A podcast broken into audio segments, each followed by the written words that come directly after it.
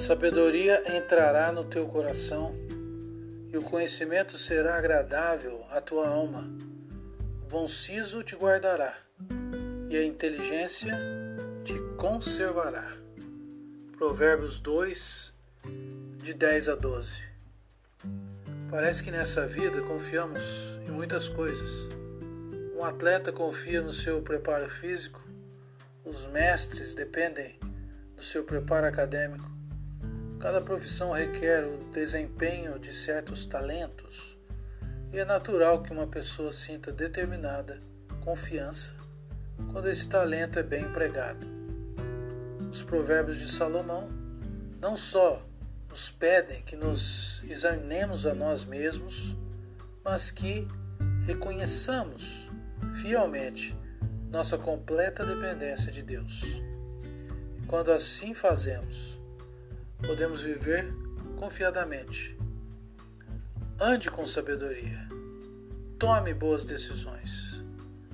Sabedoria é mais que conhecimento de fatos históricos abrange a capacidade de usarmos nosso conhecimento de maneira mais correta.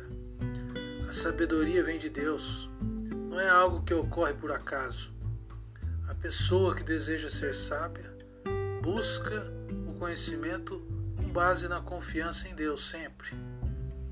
Em várias passagens em Provérbios, há uma quase personificação da sabedoria.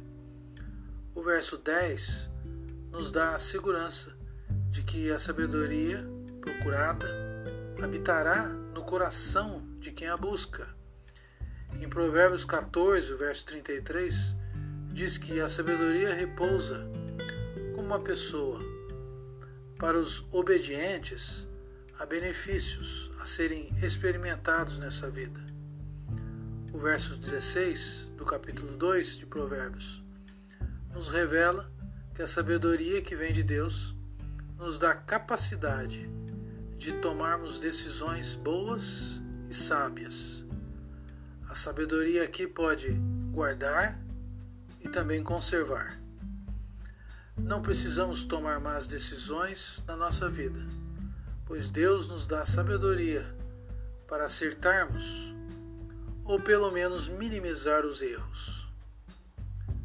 Se buscares a sabedoria como a prata e como a tesouros escondidos a procurares, então entenderás o temor do Senhor.